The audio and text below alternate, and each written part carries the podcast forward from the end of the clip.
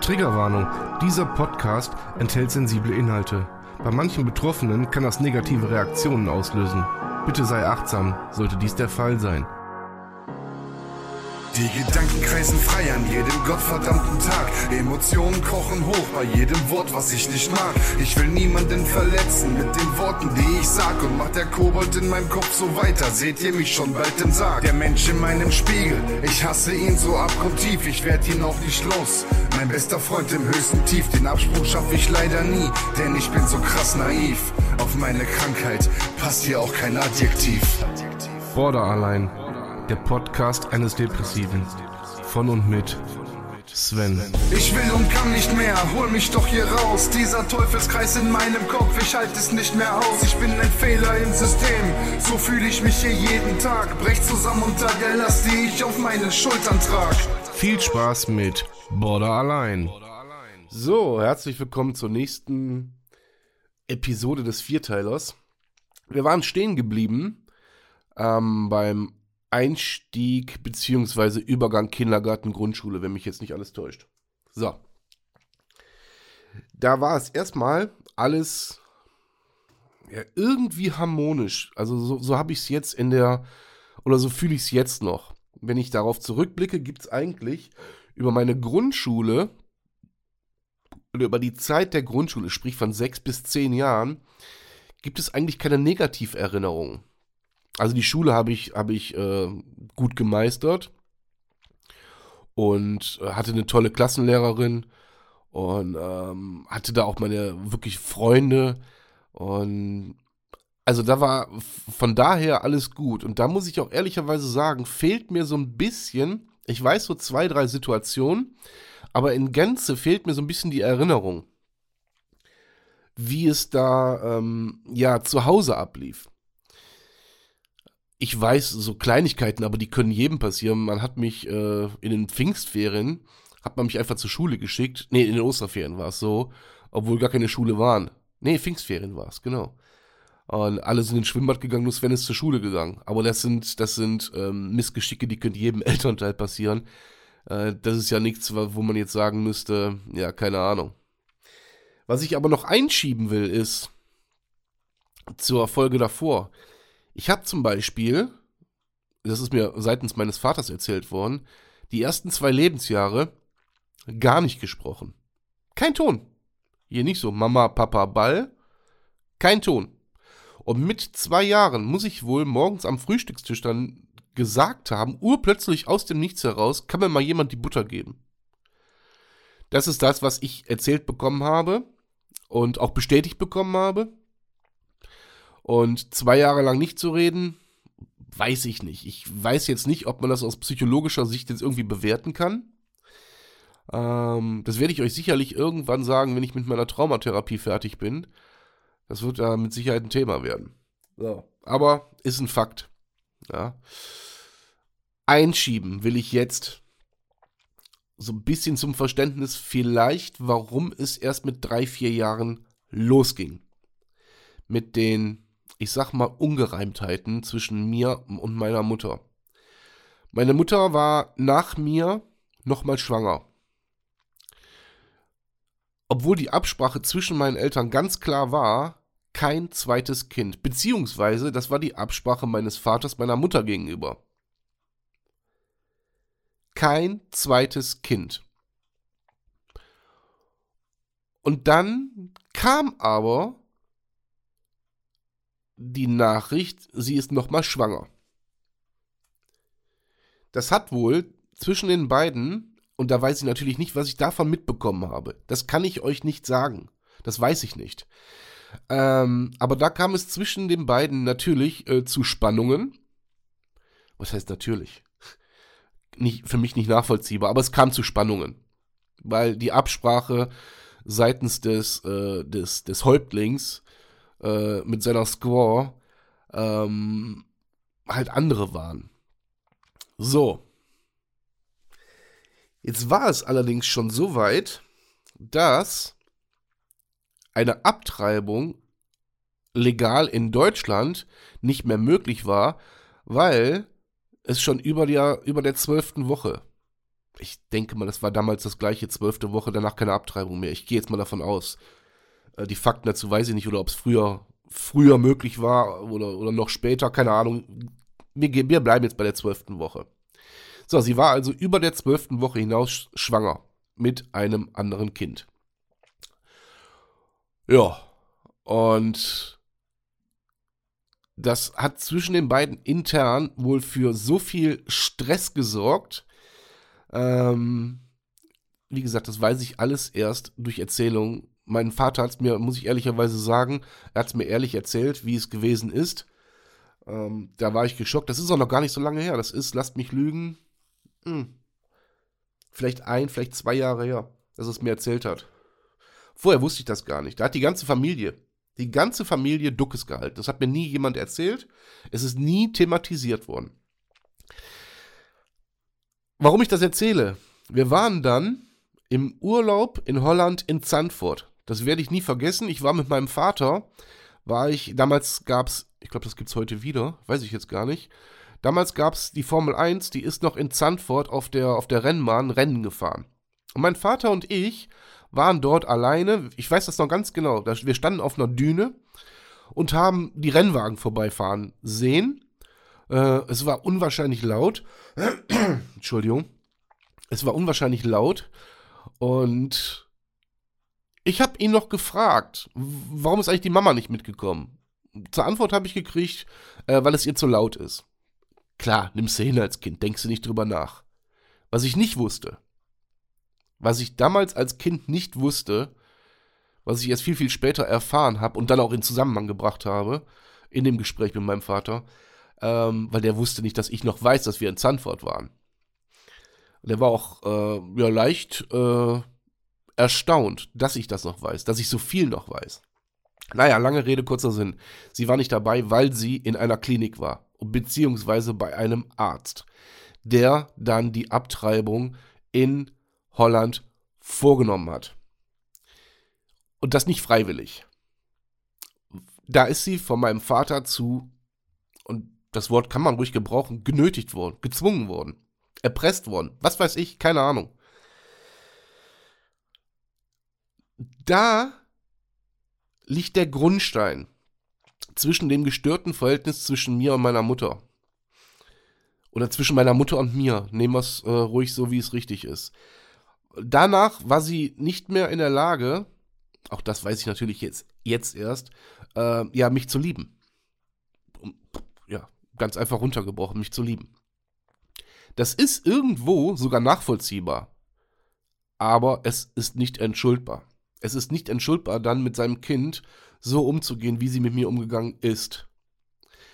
Nochmal, das ist hier kein Anprangern, das ist hier ein ganz objektives Reflektieren und ähm, einfach nur eine Aufarbeitung meinerseits. Ne? Und nur weil ich das öffentlich erzähle, heißt das noch lange nicht, dass ich irgendwen diffamieren will oder dem noch ein mitgeben will sondern es gehört zu meiner Legacy dazu, zu meiner ganz persönlichen. So, angenommen, meine Mutter würde einen Podcast machen, würde sie es wahrscheinlich aus ihrer Sicht anders erzählen. Ja, und es würde auch niemals einen gemeinsamen Nenner geben. Weil es ist immer abgestritten worden, dass es so war, wie es war. Also erzähle ich subjektiv, aber versuche objektiv zu erzählen, wie ihr näher versteht, wie ich meine. So, da ist wie gesagt der Grundstein gelegt worden, der nachvollziehbar ist nicht entschuldbar ist, aber da fing das ganze Übel quasi an. Ich habe meinen Vater mein ganzes Leben lang als meinen besten Freund empfunden. Seit er mir diese Geschichte erzählt hat, habe ich viele Dinge, die so im Laufe des Lebens vorgefallen sind, viele Verhaltensmuster von ihm, die habe ich dann hinterfragt.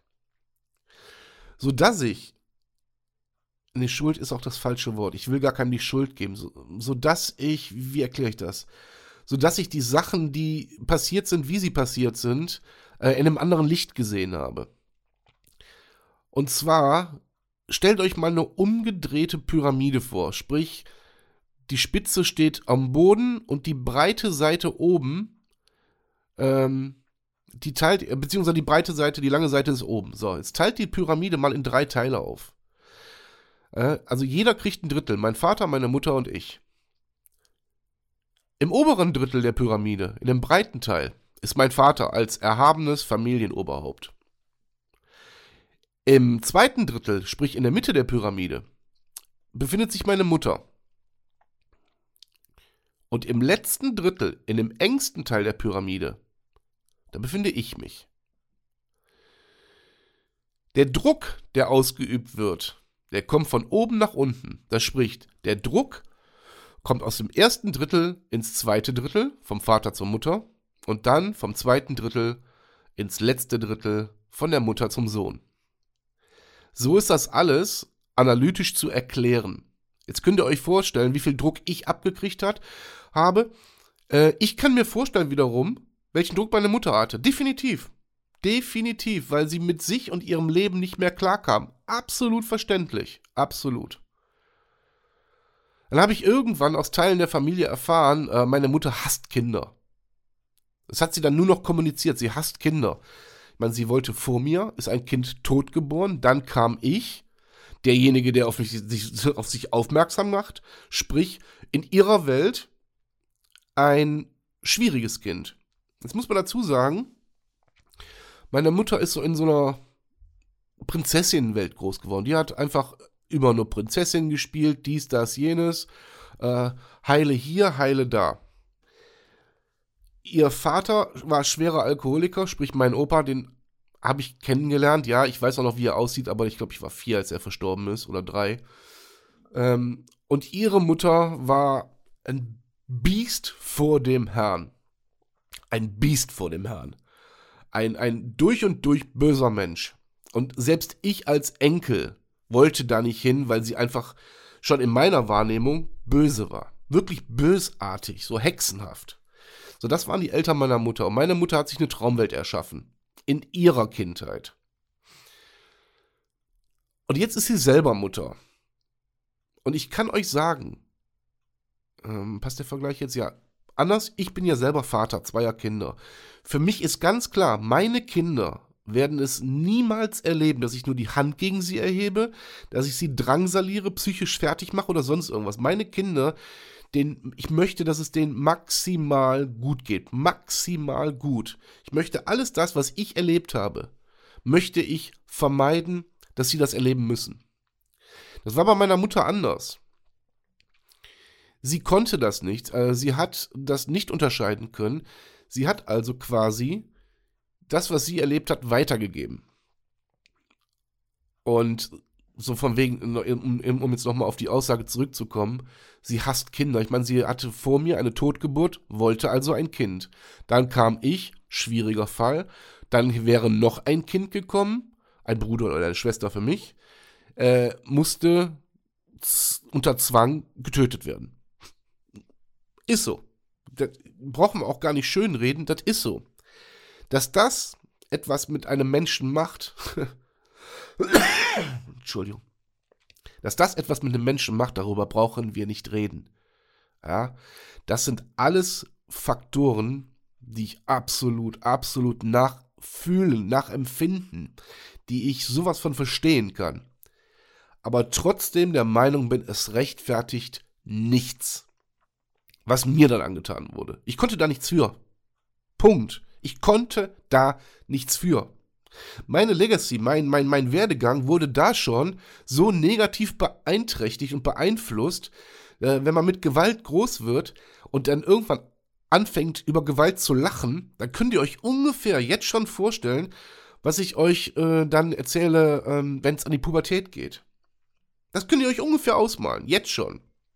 So, das war jetzt nochmal ein kleiner Exkurs in die, in die Vergangenheit. Ihr seht also praktisch, die Wurzel liegt tatsächlich in meinen ersten sechs Lebensjahren. Jetzt bin ich ja vorhin schon auf die Grundschule zu sprechen gekommen. Und da, wie gesagt, habe ich kaum, kaum Erinnerungen dran. Keine guten, keine, also gute schon, aber gute nur in Verbindung mit Freunden, mit draußen spielen, mit, wir haben Tennis, wir haben Fußball, wir haben Hockey gespielt, wir sind schwimmen gewesen, in Wäldern gewesen. wir haben viel Blödsinn gemacht, aber ganz normalen Kinderblödsinn. Also nichts, was, keine Ahnung, nichts, was irgendwie dramatisch gewesen wäre. So, und jetzt bin ich auch noch dreimal die Woche zu der Zeit schon bei meiner Oma gewesen. Die wohnte äh, ein paar Kilometer weiter weg und meine Mutter war dreimal die Woche Teilzeit arbeiten in einem Schuhgeschäft, genau. Und in der Zeit bin ich dann bei meiner Oma gewesen. Und da war natürlich toll. Da war natürlich super. Äh, da konnte man alles machen. Da konnte ich Kind sein. Wirklich Kind. Die hat mit mir gespielt. Die hat dies gemacht, das gemacht. Die war immer für mich da. Die ist, die hat Dinge mit mir gemacht. Äh, wenn ich gesagt habe, ich möchte dahin, dann sind wir da hingefahren. Wenn ich gesagt habe, ich möchte in den Zoo, sind wir da hingefahren. So. Also richtig so, wie man sich eine Oma vorstellt. Die auch ein sehr, sehr großer Bezugspunkt für mich immer war, bis sie dann irgendwann gestorben ist. Und dann war natürlich der krasse Gegensatz. Jedes Mal, also dreimal die Woche war ich da und jedes Mal, wenn ich nach Hause kam, beziehungsweise von meiner Mutter abgeholt wurde, hatte ich natürlich dann so eine grundnegative Einstellung. Also eine negative Grundeinstellung, so rum und äh, wollte natürlich da nicht mit und wollte lieber bei der Oma bleiben. Und ähm, ja, was natürlich zu der nächsten Spannung geführt hat. Und ich erinnere mich halt an, aber ich erinnere mich da wirklich an so Spannungssituationen nur. Inwiefern es da zu Handgreiflichkeiten gekommen ist, weiß ich nicht. Und zwar weiß ich nicht, bedeutet, entweder habe ich es verdrängt oder ist es nichts passiert. Die zwei Optionen gibt es. Und dann kam der Umzug. Beziehungsweise, nee, ist gar nicht wahr. Ich bin dann auf die, nach der Grundschule auf die Realschule gekommen. Und zur selben Zeit sind wir dann umgezogen. Also aus meinem gewohnten, aus meiner um, um, gewohnten Umgebung, wo ich meine Freunde hatte, meine Bezugsleute hatte, ja, wo ich Kind sein durfte, wo ich glücklich war, äh, sind meine Eltern auf den Trichter gekommen, so von wegen, wir ziehen hier weg, wir wollen in eine gehobene und ruhige Wohngegend ziehen. Ja, plötzlich war alles anders für mich, alles. Ich weiß noch ganz genau, was das mit mir gemacht hat, wie, wie sehr ich das gehasst habe, wie sehr ich das nicht wollte, dass wir da hinziehen, wie sehr ich meine Freunde vermissen werde. Ich wusste das vorher und ich habe das auch zu, zum Ausdruck gebracht, aber ja, was willst du als Kind machen? Musst du durch. Ja, blöd zu sein. Musst du durch. Ja, dann kam der Umzug und ich habe das wirklich, ich habe mein Zimmer gehasst, ich habe diese Wohnung gehasst, ich habe mein Umfeld da oben gehasst oder das neue Umfeld gehasst und ähm, habe meine Freunde dann nur noch zu Teilen gesehen, weil logischerweise von, von, von der Grundschule ist man wieder verteilt worden auf andere weiterführende Schulen. Der eine ist hier zur Schule gegangen, der andere da. Sprich, ich habe nur noch meine Freunde zum Teil gesehen die dann in der Schule waren und danach war der Kontakt auch wieder weg. Und ähm, man war einsam. Wirklich einsam. Es gab dann nur noch den einen Lichtblick, dreimal die Woche zur Oma. Den gab's.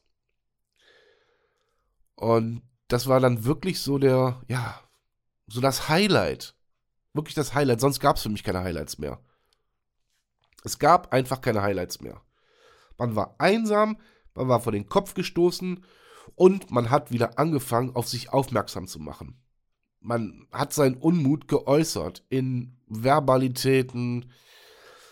Und dann ist natürlich schon äh, mit zehn Jahren äh, da artikuliert man sich ja ganz anders als noch mit drei oder vier Jahren.